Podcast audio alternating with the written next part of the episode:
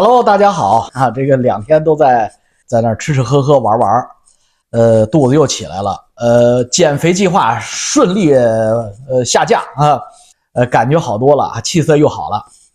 人到中年啊，这个真的不能乱减肥，不是开玩笑的。嗯，这个今天呢，就是国内朋友过来，呃，带给我了一个这么个文化衫儿，还带给我了这个。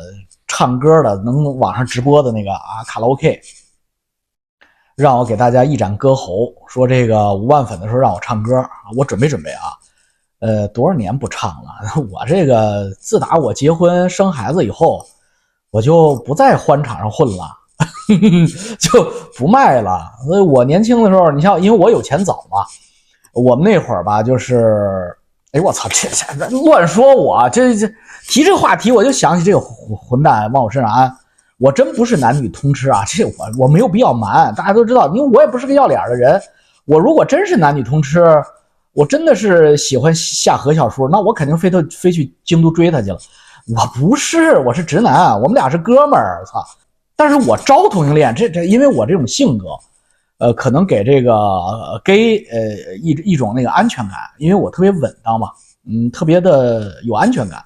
女士啊，gay 啊，都喜欢跟我交朋友，是这样的。所以翟山鹰这个，呃，不提他，不提他，这个混蛋，呃，那时候在北京啊，那时候相当自由，北京是万类霜天竞自由的时代。呃，春夏嘛，是夏天嘛，就是当然蚊虫滋生，但是也是好好挣钱，好生活。那会儿你想是两千年前后吧。北京当时叫四大名楼，知道吧？那个翟小鸟也做过这种专题，呃，我记得是玫瑰之约，玫瑰之约是在那个保利大厦，呃，地下一层。花都，花都是在那个中旅大厦。然后天上人间不用说了，Number One 啊，天上人间就是长城。呃，还有中国城，中国城是在亚洲大酒店。我的大本营呢，在中国城和天上人间。后来呢？天上人间，因为就是去的人越来越多，东西越越来越旧。自打秦回去了以后，当老板以后，他不再装修了。那个欢场，你知道那个沙发呀，他要是过个两年不换的话，那个皮子都是一层包浆，我嫌它脏。正好对面就开了缤纷年代，就是亮马河大厦底下，所以我们就改呃缤纷年代玩去了。我我不是吹牛逼啊，弟兄们，你们要相信我。呃，我的诚恳就是我二十五六岁到三十岁左右的时候。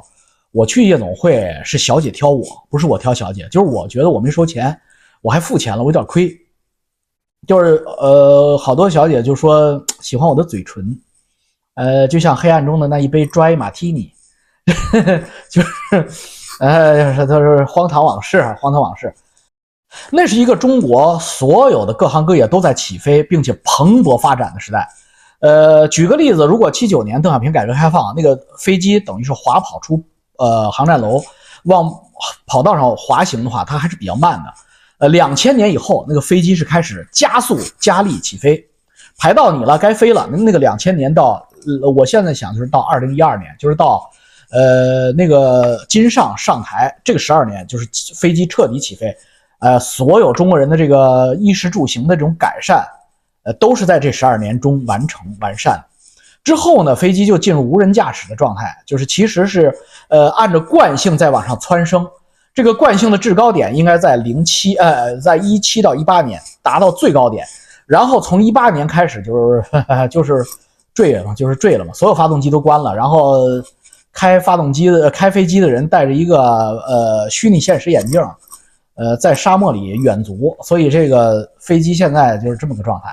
嗯，对，所以呢，我不愿意跟呃所谓的四十岁以下的这些中国大陆翻墙出来的这些年轻人抬杠，因为我告诉你们的不及我心里想说的十分之一，就是你们现在就已经觉得我说的你们受不了了，甚至想骂我了，呃，骂又骂不过，呃，比钱你们输，比阅历你们也输，然后呢，就最后最后就祭出绝招，说老王你这走了十二年。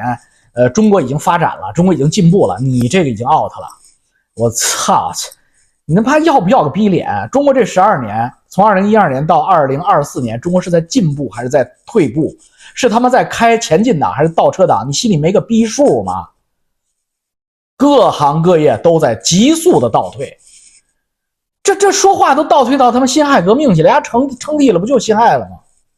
辛亥革命以来的革命成果，呃，付之一炬。所以，呃，改革开放以来的革命成果已经快付之一炬了。至少加入 WTO 的所有的红利，全他妈给撒撒币了嘛。所以这个事儿，呃，抬杠的可以骂，没事儿，骂出来之后，然后给你说明白了就得了，就别在那死硬了，严复替众生。呃，倔强难以调服，这个真是让人受不了。就像我昨天说伊朗流量的事儿，还有一帮什么 IT 男、什么小孩说了，哎，那不能说明什么呀？这个只能说明这个共产党有一支骑兵通过伊朗这条线出来，呃，踩王志安和翟翟小鸟了，因为他们恨他，他们俩爆的料是共产党真正疼的。我呸，那文昭呢？文昭爆的料，共产党也真正疼是吧？啊，那好，文昭真正疼，那为什么不踩江峰？操，逻辑你们都不清楚，为什么不踩公司审？操他妈，公司审没花钱买流量，就这么简单。呃，江峰没花钱买流量，所以啊，那说，哎，那有可能中国 VPN 架在伊朗？我呸！老高和小莫有他妈六百万粉丝，要是架 VPN，老高和小莫那儿从伊朗出来的一定会有。操，就他妈是买流量，买流量这三个字那么难承认吗？他妈，老子从他妈的二零一零年时代。开微博、开博客，我的小助理就给我一一万块钱买，呃，十块钱买一万个粉儿，就知道买流量。那承认又怎么地呀？就是承认事实都这么难，就就不要说我说中国人承认错误有多难，中国人承认事实就是这么难。因为为什么？因为他心里边粉王志安，就是他爱王志安，他他他就喜欢王志安。谁说王志安不好的不行？不或包括翟山鹰、翟小鸟，就是。呃，买流量肯定不是好事儿。你一说，然后他就不高兴了，他就找各种理由怼回去。他倒不是怼为怼我，他是为了护主心切。这他妈就是中国人缺爹，你妈！中国人都鸡巴五行缺爹，没有一个爹就不行。哎呦，我又说脏话了，因为你看我自打粉丝多了以后吧，呃，我的老粉丝已经发现我的说话风格变了，就我不再惊骂了。还有女粉说您只有一个毛病，就是您这惊骂太多了。虽然我们听着有点腻耳，但是实在是因为内容还挺干的，我们得忍着听。哎呀，你们不知道，我那惊骂，我后期剪辑的时候已经能剪则剪，还剩这么多呢。你要是我原原原音放送，我操，你们 你们就在北京那个南城胡同口，你知道吧？呃，说起南城胡同口挖个坑啊，呃，北京人可以去看东四八条六六十，呃，东四八条六十六号，东四八条六十六号那四合院是我的。以前是我的，后来不是了。我给那个四合院长租了五十年，装修的特别漂亮。第一个在四合院上盖玻璃盖的不是丽家菜，是我这东四八条六十六号。后来我去国之后，那个六十六号里边那个小桥流水，呃，古筝、麻将桌还有私厨，我就不知道谁给租走干啥去了。据说后来改成什么茶馆了。呃，所以要谈四合院那那老王跟你们谈四合院能给你们谈疯了，你知道？四合院怎么玩，怎么装修，它是什么规矩？呃，我说的这玩意儿都特别的实，因为我理工男嘛，就特别实。所哎，咱们扯四合院去了。那呃，然后买粉这个问题在国内特别普遍，国内互联网界几乎人人买粉，甚至有些平台会助长你买粉。但是为什么我要拿出来这个事儿说？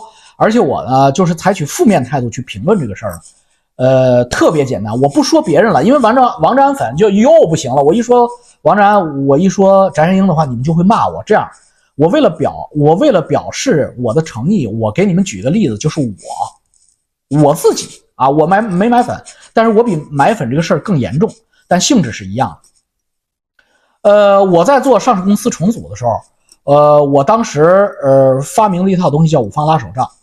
五方拉手账用呃中国话讲，用人话讲就是做假账，而且我做这假账你看不出来，谁都看不出来。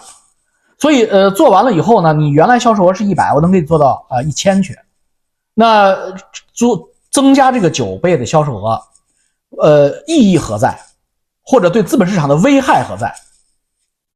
意义在于，你不要以为呃你原来销售一百，做做到了一千之后那九百是有利润的，那不是啊。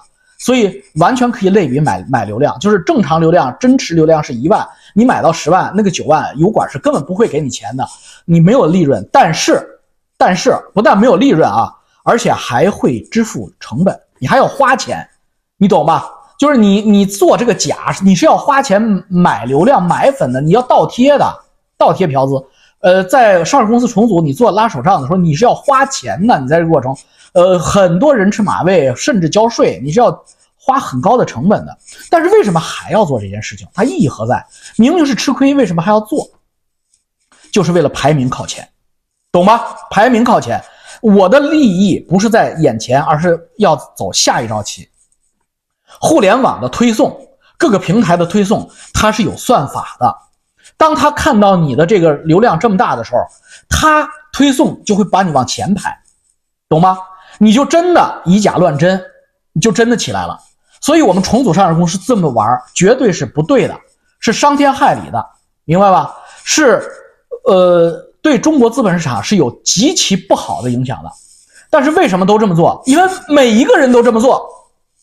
从蓝田股份就开始这么做，那时候我还没有进进入国家体改委，我还没入行呢，就这么做。只不过我是在这个过程中做的最漂亮的，就我买粉不从伊朗走，你查不出来。我买粉都是从真正的美国、加拿大、澳洲走，你你你你根本没没办法证明我买粉。但是呢，就是呃蓝田股份就是翟山鹰和王志安就直接从伊朗，从什么圣巴迪斯什么的，就是。呃，哎呦，不知道那个小名小岛过来，就拉拿破仑自杀那岛，那那有流量过来，所以一下就穿帮了嘛，就吃相太难看。所以我的说这个事儿不好，明白吧？不是说我有多好，这人不都这样吗？我现在上了岸了，那我就告诉你，这这玩意儿里边有假。所以当然你可以说老王，你他妈原来也不是个好东西。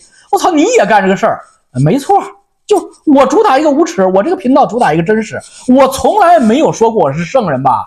我从来没有说过我王金洲在资本市场上不是臭名昭著吧？我一直在说我要当中国证监会主席才是真正称职的。原因不是我高尚吧？原因是我是毒枭坤沙，对不对？我是不是一直这么说？去翻回去翻，是不是？而且我举例子，美国之所以有今天，美国华尔街之所以有今天，正是因为 SEC 第一任主席肯尼迪是。是他妈的臭名昭著的伊和资本那种人，是这种他妈的华尔街之狼，所以我去当证监会主席，你们想想谁能做假账？谁只要我查，那个个都他妈给我站好，光着站好，出去给我装逼！我操，装逼犯一个一个拿下！为什么？因为我是装逼犯之祖，就就这么简单嘛！这么简单的道理你们听不懂吗？所以中国人为什么不要给王志安和翟山鹰这种买流量打掩护、找理由？为什么？我给你们讲一个特别简单的道理，就是中西方的文化区别。我出来之前，我觉得中国人特别聪明，因为我出来之后，我发现西方社会到处都是漏洞，规矩到处都不严密，但是呢，这儿的人不去钻这个漏洞去，好傻。为什么？后来我恍然大悟。这个昂萨人的平均智商啊，如果是呃，举个例子啊，如果是一百零五的话，中国人的平均智商可能是一百二，可能啊就高啊，太贼了，这个脑子都没用到正地方。平均智商啊，那就相当于大家一起喝酒，我们每个人从家里边带一瓶酒，然后倒到大缸里，今天晚上我们开 party，从缸里舀酒喝。中国人特别聪明，想着咱们这么多人，我呢带一瓶水，然后我倒进去，没有人知道，全是聪明人，所以每个人带的都是水。最后大家晚上开 party 一喝，那是一缸水。这边呢，昂萨人呢 比较实在，呃，或者说刘阿姨，刘阿姨讲话的这个武德尚在的，呃，野蛮民族，呃，雄风尚在的这个能打的民族，他都比较实在，那个脑子不用在这事儿上。所以呢，带的真是酒，备不住这里边也有带水的，但是这个比例特别小，所以大家喝的还是米酒。这就是中国的问题，就是为什么大家都吃了地沟油，都他妈卷卷成那个造样，根儿就在这儿。互联网、油管界、呃，推特界以前还是比较干净的，因为早出来的这些人，嗯，像文昭老师他这些老华侨，他们没那么复杂。就是说说白了，就是傻呵呵的嘛。就是国内新新移民老说老老老移民傻呵呵的，都呆傻了。我们中国大发展的时代没没赶没赶上，对不对？他他不会。然后这些新来的什么王志安呀，这些翟小鸟，他就带带着中国的那个挟着风雷风雷之势，他就来了。他就买买买粉的速度，呃，怦然而上。他不跟你玩硬桥硬马，这个他妈就等于往酒缸里边倒水，嗯，一个两个行，但是如果人人都这么倒，那谁硬桥硬马呀？好吧，今天就是说说这么点了，以后王志安这事儿不提了，因为再提就没意思了，因为这事儿也过去了，该说的都说完了。呃，继续进入我们念信的周周期啊。呃，您最近点评了王志安的无知者无畏，呃，也在您的节目里谈到了王志安如何应对，应该如何应对，以及在西方文明中这是一个难以接受的错误。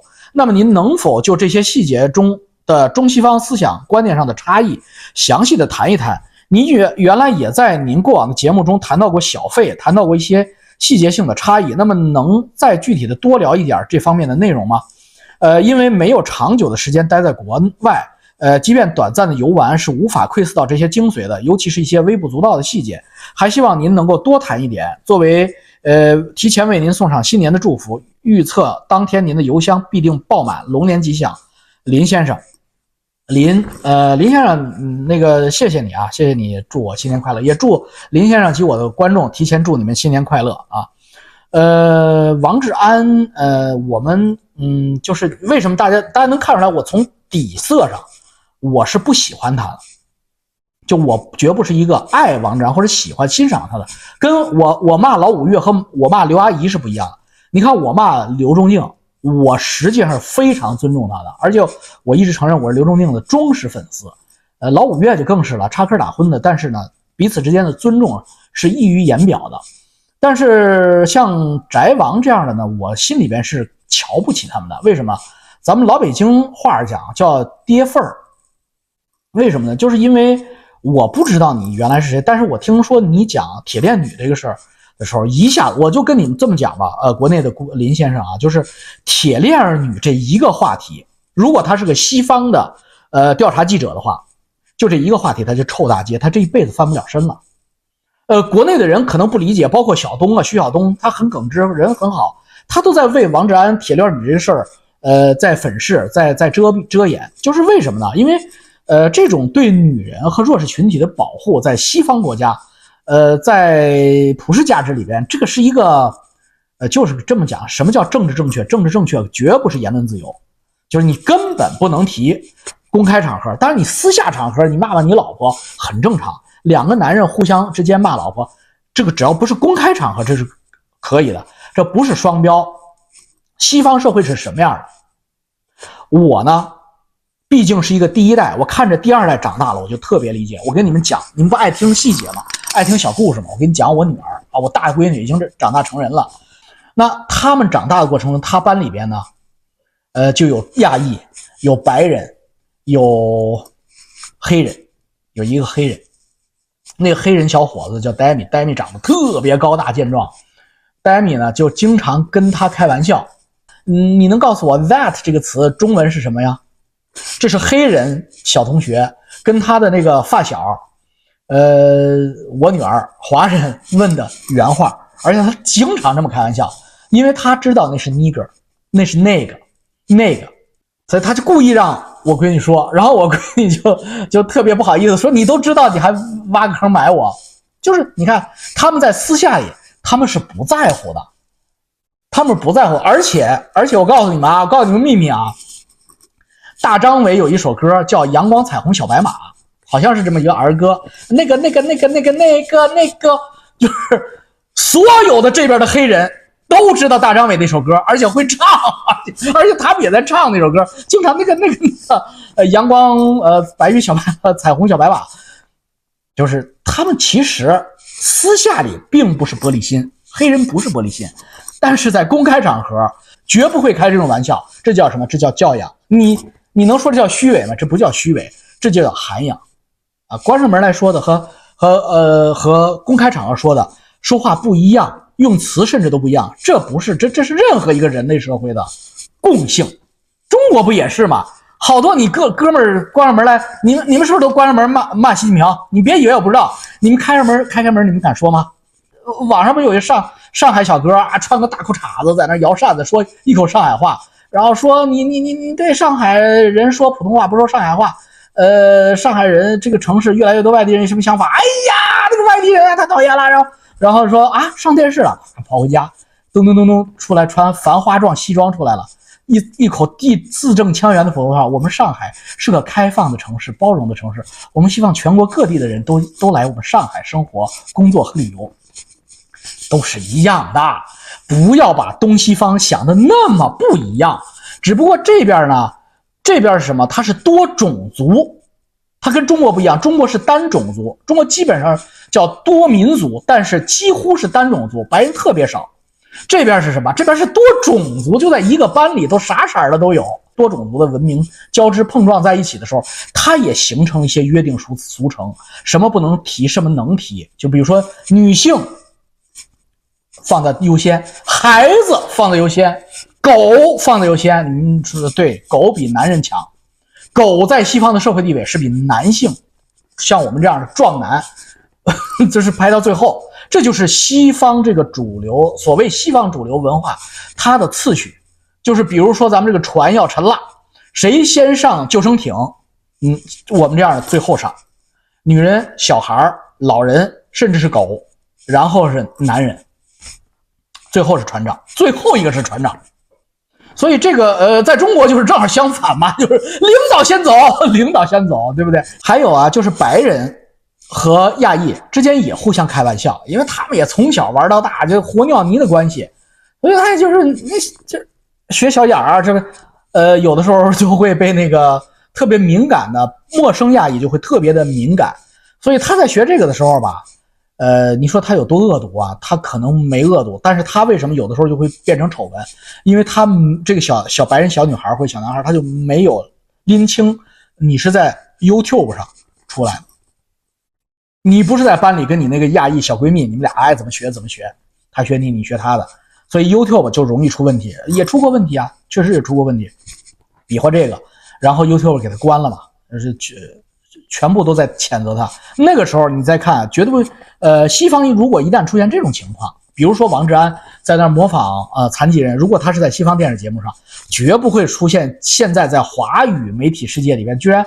尤其是在中国大陆翻出来的人里边，居然还在保保护他，绝对不可能，几乎是铁板一块在说他，啊，就就这个事儿本身啊，呃，绝对是就没有什么可而好说的，而且你这个道歉必须非常诚恳，绝对不能他这种道歉犟嘴似的，还捆绑在民进党里边，就是就是单纯的就此一事件进行无条件投降道歉，然后在日本的话，估计都要下跪磕一下，那那这个是西方的这个玩法，所以这些东西呢，在呃。那大家又说，那那不对啊，老王啊，那川普就经常模仿啊，为什么川普能当选？你说你们说到对了，如果川普在加拿大，他根本没有机会当总统。你们相信我的话啊，加拿大为什么？加拿大跟美国不一样啊，政治制度，西方票选制度不一样，直选总统的只有我知道只有台湾和美国，直选总统。加拿大不是，加拿大我们没有办法选特鲁多。就特鲁多当不当总理跟我们没没鸡巴屌关系，我们只能选我们所在这个选区的议员，国会议员。国会在加拿大这个范围内，在加拿大大概大数四千万人，呃，三千多万人，大概有三百八十八个选区，就是大数就是十万人一个选区，就十万人这么在咱中国的概念，十万人就是一个乡嘛，对不对？每个乡能选出一个国会议员来。就是每十万人口可以选出一个国会议员代表你们这十万人，然后这个国会议员就是你们这十万人里边选的这个国会议员呢，他各个党派的都有，所以呢，你其实就是选一个你看着最顺眼的，他有可能是自由党的，就相当于美国民主民主党的，就是偏左一点的；他可能是保守党的，就是相当于美国共和党偏右一点的。然后你只能选你这个地方、你这个村儿的这个这个乡的这个这两党中的一个代表，然后由他们去国会。看谁是多数。如果全国这三百多个选区都选完了之后，呃，自由党占多数，那自由党的党魁就是自由党的党主席，就自然是加拿大总理，他不需要选举，他叫天然指定为加拿大总理。相反，如果是保守党赢了，那保守党党魁就是自然是加拿大总理。加拿大不是只选国家元首。我不国我说错了，国家元首是国国王，就是不选国国家领导人，只选。这跟美国不一样，美国是每个人可以直接选总统的。就是出现这种情况之后呢，就所谓的民粹化，出现民粹化。台湾今天正在重复美国的问问题，就是民粹化了。那呃，什么叫民粹化？就是你看看互联网上的这种人的呃变化就知道了。温和派，呃，不光是中国人，温和派美国人越来越少，中间派美国人越来越少。美国之所以强大，美式民主之所以称霸世界，让成为文明灯塔，正是因为美国这个国家中间层特别大。它不是金字塔形状形状的国家，它以前是个枣核形状、菱形形状。中产阶级的美国人占它大部分。所以，中产阶级选出来的民主党和共和党的领导人看起来都很像，风度翩翩，家庭观念非常保守，说的话也都是四平八稳，只是在细微的政策走向上略有区别。呃，甚至很可能，我问你哪个总统是哪一党的，如果他分不出来，就是他们是什么形式？呃，这个历史离我们今天还不太远。呃，之之前的美国一直是这样的，比如说戈尔时代、麦凯恩时代，嗯，呃，老布什时代，那个时候的民主党和共和党之间的差异差异不是那么大，就是边缘没有，主要都是中间力量。随着网络媒体时代、个人自媒体时代的崛起，自媒体之星就出来了。第一个通过推特来改变美国竞选走势的就是川普总统，所以随着川普的崛起，标志着美国一个新的时代的开始，就是这个时代，美国共和和民主两党，他的新兴政治力啊越来越极端，就他把美国撕裂了。美国以前的民主共和两党看起来像一个党的两个面，但是现在两党越走越远，相忍为国的中间派。几乎没有生存的空间。彭斯就是中间派的代表，你看他有位置吗？那越走越远。现在共和党那边的极右势力多么的猖狂啊，多么的得民心。那同样，民主党这边的极左势力，他们就在台上，他们是什么状态？大家都看见了，边境都不设防，零元购他们都可以睁只眼闭只眼，就是真的是在讲勤呃讲懒罚勤。为了他们的民主，为了他们的这个选票，为了他们的政治权利，所以这个美式民主的这个衰弱和堕落就是肉眼可见。这个就是呃我们在这边看到的这个美国民主的这种变化。呃，不出意外的话，川普就又当选了，美国就会从呃左翼极左哗是摇摆到极右去，偏右，然后美国的这个国民。在川普这竞选的这个过程中，会进一步的撕裂撕开。如果感兴趣，可以看刘阿姨的《论全球化时代的结束》和《美国两党政治》这两期视频。你看完之后，他他比我说的好多了。就刘阿姨是中国历史的这个啊，刘仲敬啊，你们访谈找刘仲敬，刘仲敬干了这么多年，才呃几百条视频，刘仲敬才他妈的四万两千个粉丝，这个这这就是这个世界的荒唐，你知道吧？呃，刘仲敬如果按历史来讲的话，那就就是中国这第一嘛。他应该有四十万粉丝，四百万粉丝，结果他只有 只有四万粉丝，还不如我，我都比他多了。这个何德何能？所以，呃，就是这个就是，如果你想了解美国的两党政治的话，你考虑一下，看一下今天国际互联网、中文国际互联网。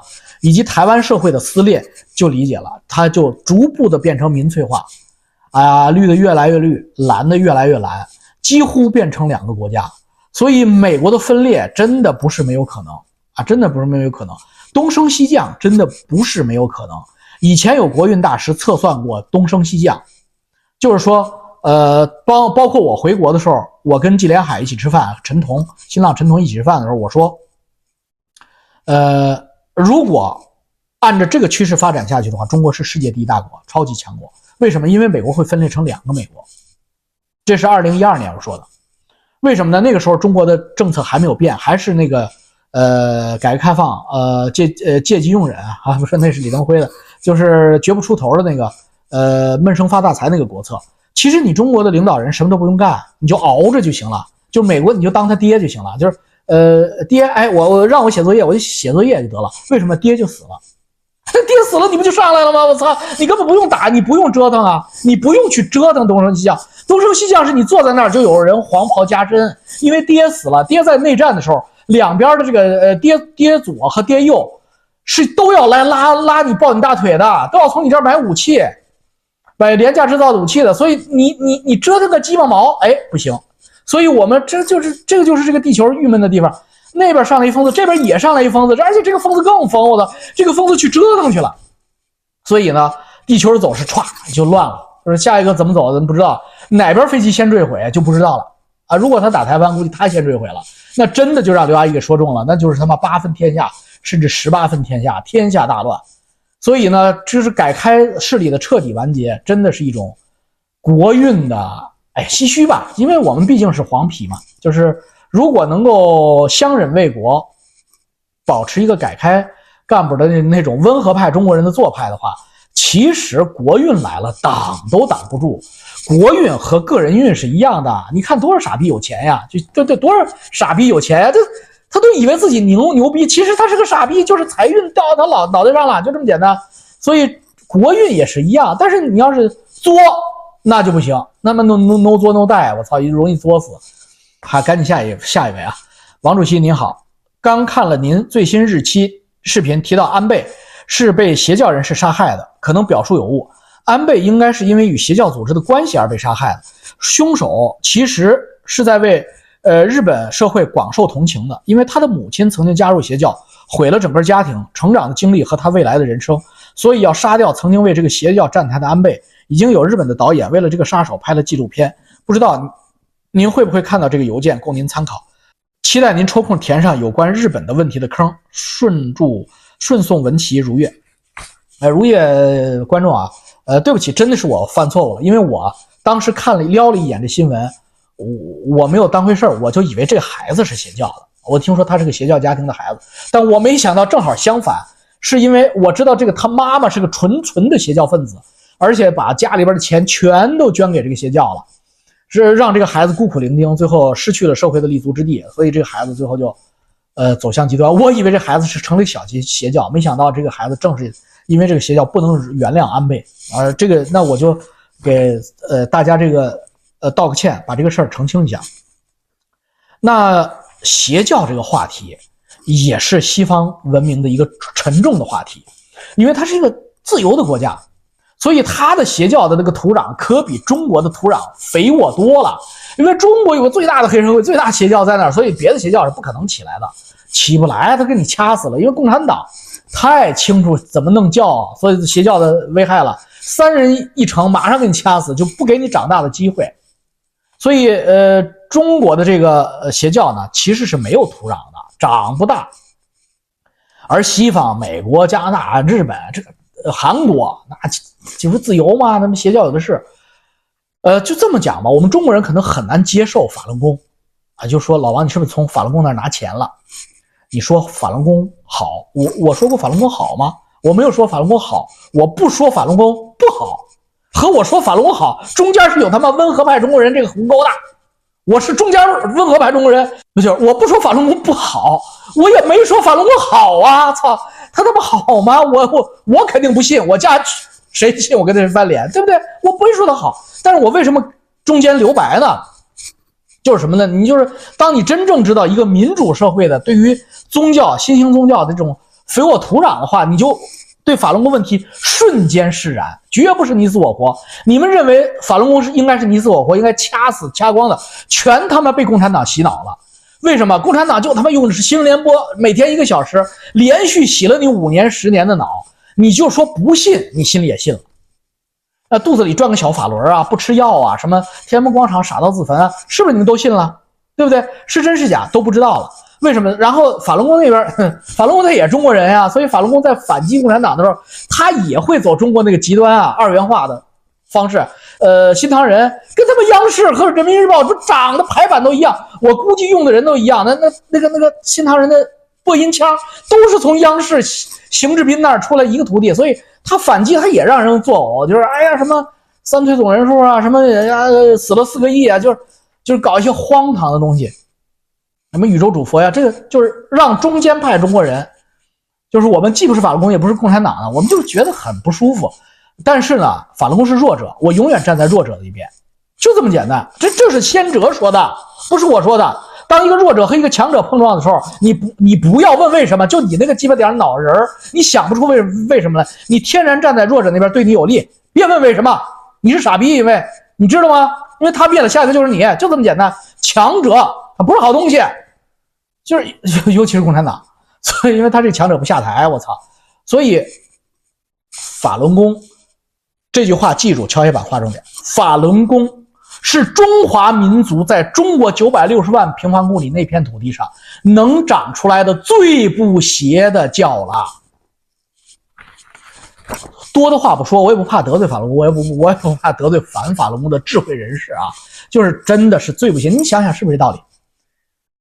他们已经不干那些啊，让你全把钱捐了呀，什么让你啊那二百个人的性爱大 party，他们已经不干大事儿了，而且他们也没干过那事儿。哎，他们就是自己不吃药，他他不害你呀！我操，他自己不吃药，他害他自己。所以这你们要是见过这边的邪教，或者这边的宗教，那才。邪性的，那你不信不行啊！天天上你们家来敲门啊！我还真没见过法轮功天天上家敲门了。所以相对来说，他的这种侵略性，aggressive 这这个英语叫，就是这种呃，就是逼迫你的这个呃这种侵侵侵蚀性，呃，并不是很强啊。其实我们应该以包容的心态来看他们的问题，真的是这样啊。呃，所以邪教的问题，那你让我呃再补这个日本。日本的问题，呃，因为我我人不在日本，所以我不想得罪我的日本观众，不想让你们难受。因为还是那句话，大财成是靠靠运、靠命、靠天。我们个人的无论多聪明，都是他妈的拿性。但是我就说点拿性的事儿。日本最大的问题没有一个人说清楚。日本最大的问题根本不是火山地震，日本最大的问题是什么？是人祸，特别悲哀的人祸。什么人祸的？就是日本的。原子能计划，日本在一九六零年代的时候迷恋原子能和高科技。那时候他国家经济腾飞，整个日本迷失在这个人定胜天的狂热当中。他不是那种毛泽东的那种傻逼人定胜天，他是科技胜胜天。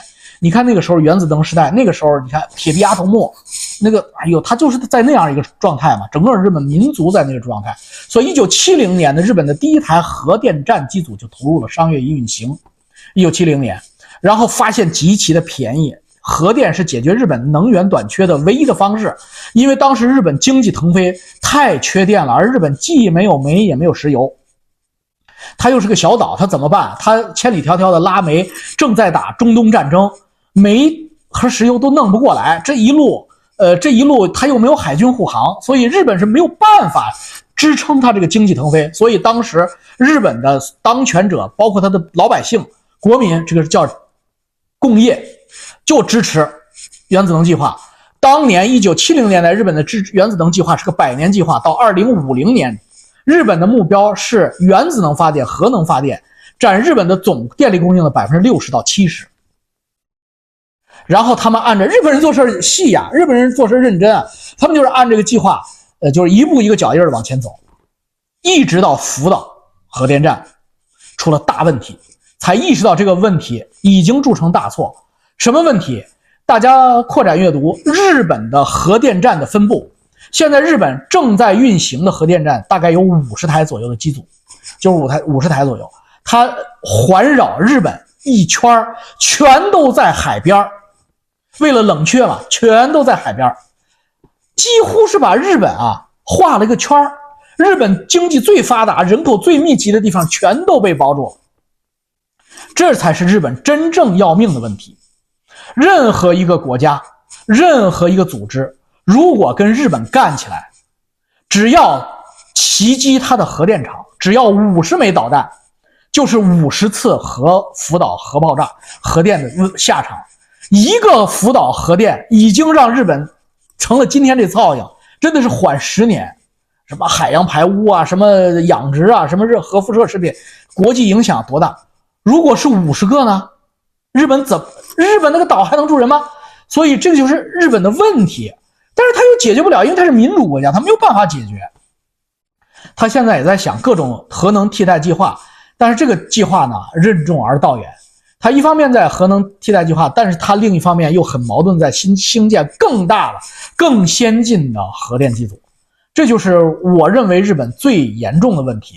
所以，中国为什么一点都不怕日本？因为日本第一，它没有一个强大的军队自卫，到目前为止，他没有军队，他比台湾军队还要弱，自卫队太少了，承平日久。这是当然，这跟美国有责直接责任。美国美国知道日本可怕，所以美国一直一直是阉割他，去世他，昭和男儿的那个气势，在日本现在是没有的。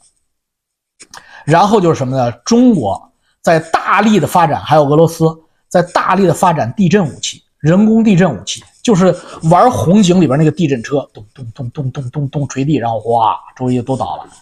那个地震车就是给核电站准备的。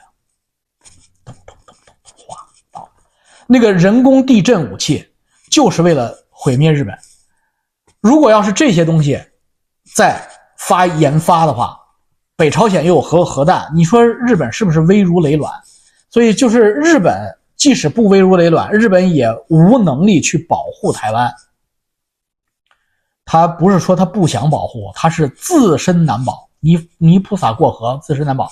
但是，我说的这一切都是扯，都是个拿性。为什么？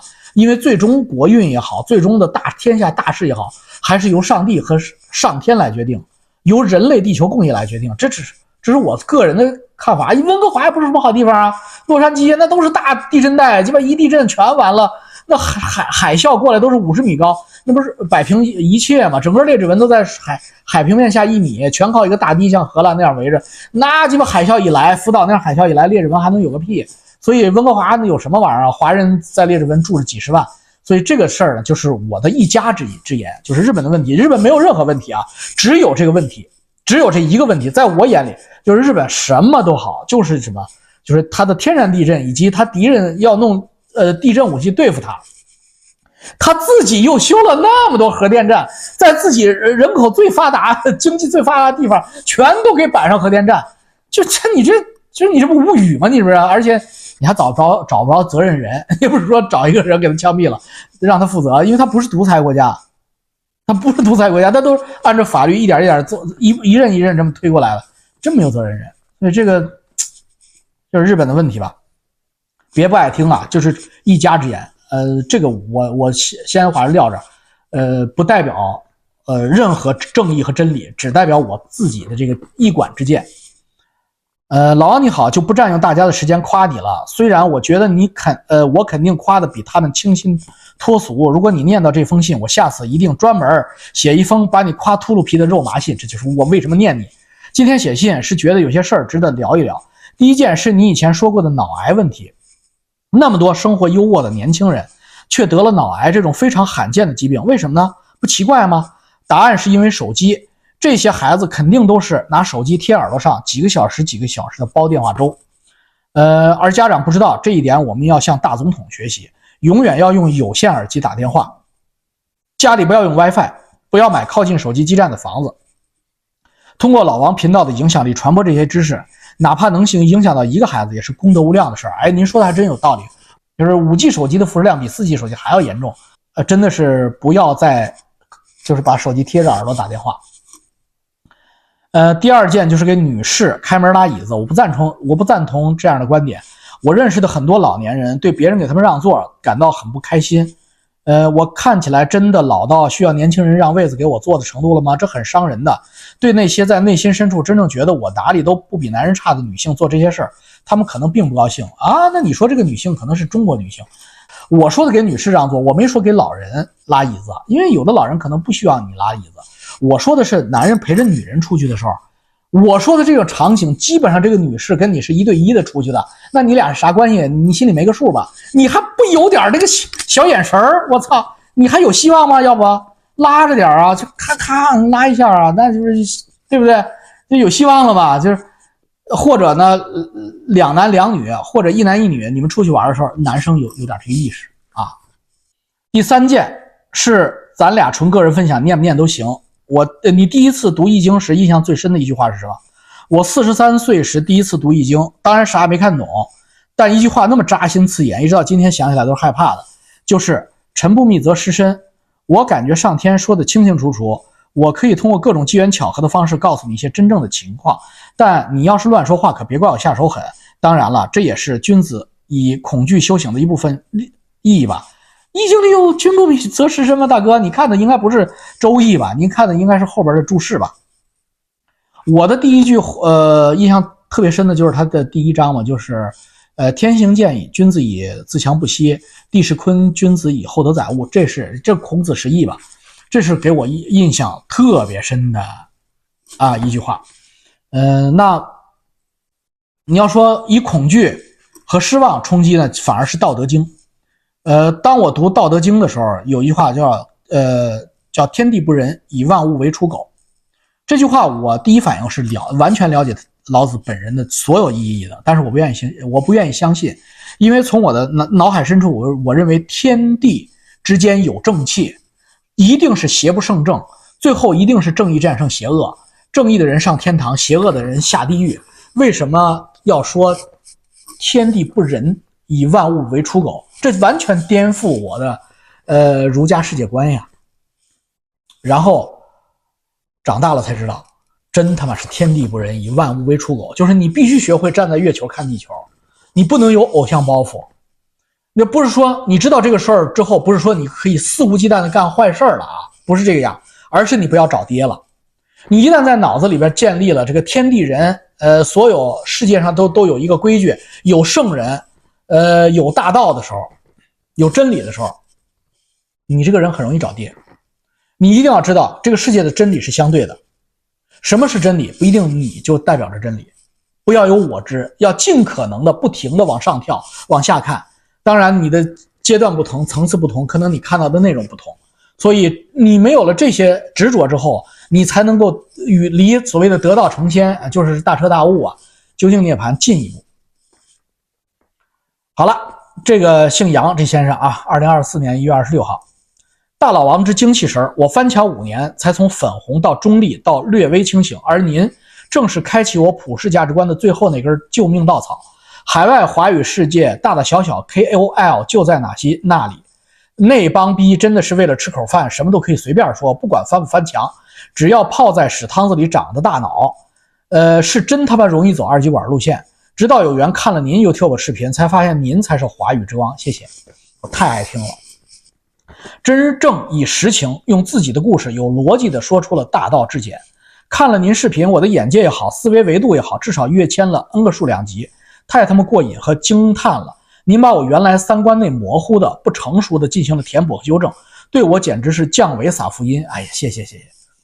呃，堪比人类补完计划（括弧动画片 EVA），这是我上一次思维跃迁升级（括弧结束）。你所有的内容输出对我来说就是神作。问题，请教问题：新觉醒的父母如何教育或者帮助孩子树立健康的三观？或者是我们自己如何建立稳定强大的三观？个人背景，然后他是个二代目北京人，父母从河南来的，呃，喜欢大老王。我这种从第一期，这个涉及到他隐私，我就不念了。他在国内，我这种从第一期开始看的人，面临我们这一代刚刚觉醒的父母，我们自己都没有强大稳定的三观，我们如何教育自己的孩子？我们的父母完全没有三观的概念，如何陪我们的孩子走过他们的黄金时间？希望大老王多给我们这方面建议和指引。其实从第一期看你的视频，肯定更喜欢你真情。呃，洒脱、肆无忌惮的说话，你嘴里那些佐料如果不加上，听起来是寡淡无味的。也理解您开始更负责任的说话，祝您节目越办越好，心想事成。我上一次写这么多字儿，还是当舔狗追女神的时候，嗯，知道您看相，我也附上，给我附了照片嗯，这个小伙子，你这个面相很好，但是呢，你一定要注意，我实话实说，好的我不夸你啊，就像你说彩虹屁你不多写了一样，好的不说了，是好好的不得了。但是你要注意你的脾气啊，你不要动手打人，你不要跟别人有口舌之争，更不要跟别人有刀兵之相。你这个面相里边唯一的问题就是这个问题，其他的问题没有任何问题啊，既既没有健康问题，也没有财运问题，也没有家庭问题，都很好。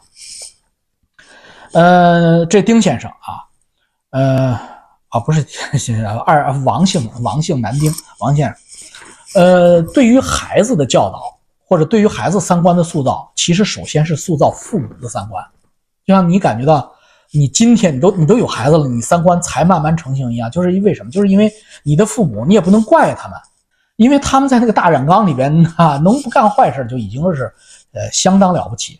所以你们在他们的肩肩膀上怎么形成自我呢？就是我还是说说我的感悟吧。就是首先我们的那个父母那一代，就他们没有自我的意识，没有自我的意识啊，他们有几个意识没有的：一自我的意识，二边界的意识，三是孩子的意识，就是三个意意识。这个三个意识没有。什么叫自我的意识？就是他们总觉得自己要依附于一个强权，依附一个组织，依附于一个组织，依附于一个单位。嗯，不信我问你，你问你爸你妈，你说爸妈，你你无论做生意做了多少钱，如果时光重新来过，让你到北京自来水厂当一个正式工，你愿不愿意？不干你现在干的事，曾经干这个职业，呃，有北京户口，有正式全民所有制，呃，工人的待遇，你愿不愿意去？你爸你妈愿意不愿意去？告诉我，嗯，一定愿意。为什么？这就是内心深处强烈的不安全感。他需要抱一个大腿，需要一个阻止。所有的中国那一代全都是这么想的，所以独裁者才有肥沃的土壤。因为我只要是阻止，你就来抱我的腿了嘛。所以骗子也有那么强烈的。隋广义为什么有那么多人信？翟小鸟为什么有那么多人信？因为他把自己打扮成一个无无所不知、全知全能的组织，就是我隋广义就是组织，你抱我大腿就行了，你不要想那么多了。那时候脑子也没了，IQ 也没了，读的书也都也都他妈忘了。一定要建立自我的意识，就是把自己当老板。所有的中国人都欠缺这一课，从小一定要告诉孩子：你是你的老板，我虽然是你的父母，但我不是你的老板。拜托，我只是在给你提供衣食，因为你现在还小，你叫未成年。当你一旦成年之后，精神一旦独立之后，你马上独立，大哥，你就是你老板啊！我你可自己拿主意，别让我替你拿主意，让他自己学会拿主意，不要什么事儿事儿事儿都要指导其。这是第一个自我的概念。第二个没有什么没有边界的概念。什么叫边界概念？就是大人要检查孩子的这个日记。这些东西都都没有边界，孩子要有孩子的房间，有呃有这个条件的话，尽量给孩子一个独立的房间、独立的空间、独立的卫生间，让他自己去管理自己。我们大人要画一条线，而且这条线越早画越好。三岁自己洗自己洗澡，不再给你洗澡了。五岁自己吃饭端端碗，这都是细节。自己把饭端到自己桌上，吃完了之后自己把碗盘端端到厨房。会洗的就能洗的洗，不能洗的把它放那儿，放洗碗机也好，放到旁边也好，水槽也好，让爸爸妈妈给你洗。但是这过程必须自己完成。然后多子女家庭的话，那吃饭的时候要分工，小孩这个小孩负责摆餐垫，另一个小孩负责摆碗筷，这是要有让他们有意识，自己是有角色的，有界限的，每个人都有自己的自己的这个 line。然后告诉灌输给他们，就是爷爷奶奶不是我们这个家庭的人，是我们家族的人。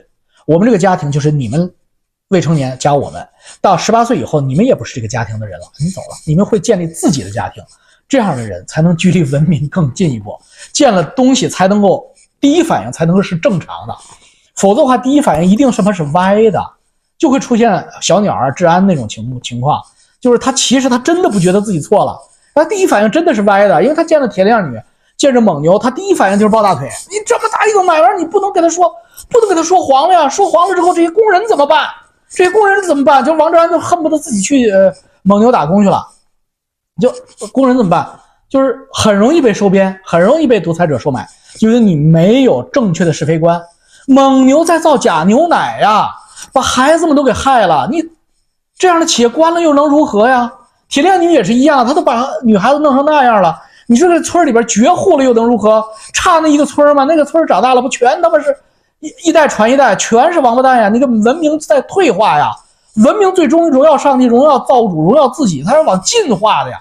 你怎么他妈的往回走啊？还拿个大棒子，一棒子把女人歇歇晕了，操，拎着他妈的脚脚腕子拖到山洞里，肚子日大了的状态，那都是哪一年的事儿？那都是山顶洞人时代的事儿，你怎么到今天还不认？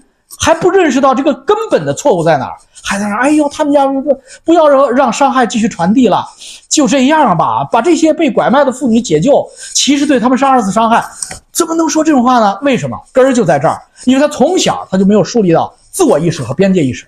第三个意识呢，没有的就是孩子的意识。什么叫孩子意识？就是孩子到底是个什么东西？就是你在人格上为什么要跟你的孩子是平等的，而不是居高临下的？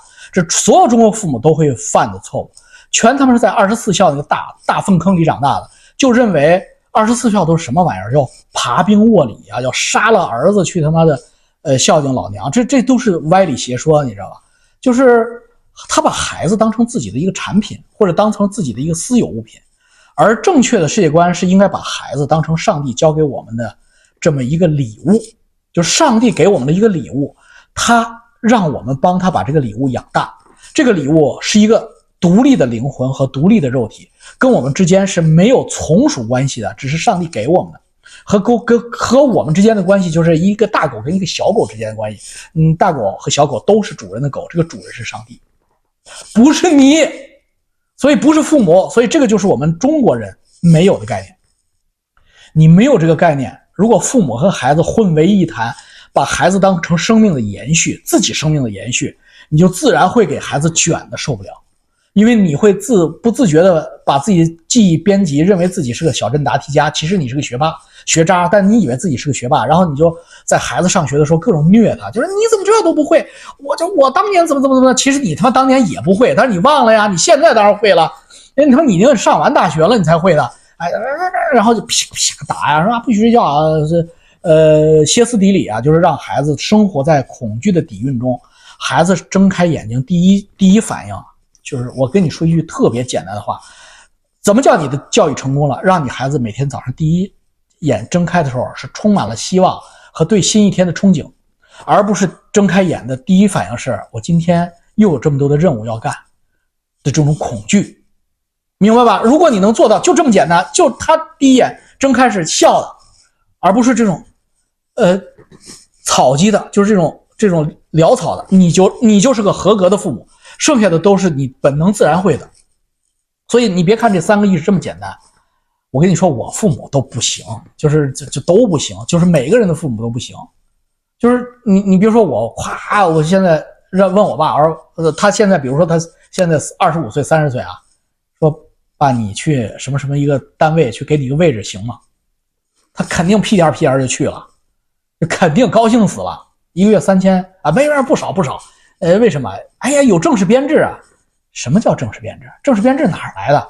正式编制不是老老毛忽悠来的吗？操，老毛忽悠那草台班子是的时候，心里不也没底吗？也他妈是个梁山泊吗？所以这就是他们这一代的共同的问题，这三个意识。好了，今天我又开始说说教了啊，真是爹味十足，因为我在教大家怎么做爹，因为我这个家庭教育真的是非常成功，我的三个孩子特别好。啊，其中有一个家伙叫罗纳德的，就是非常想出镜，我说给他摁的，我操，我就我这摁摁不住啊，那都。呃，另外两个女孩，人家就人家就比较有涵养，人家人家会端着，就是罗纳德呢，就是恨不得就是来抢镜。我说我们有个 partner，人我来，我说你那俩中文行吗？好了，不跟不跟大家聊了啊，呃，今天就在这儿吧，呃，再见啊。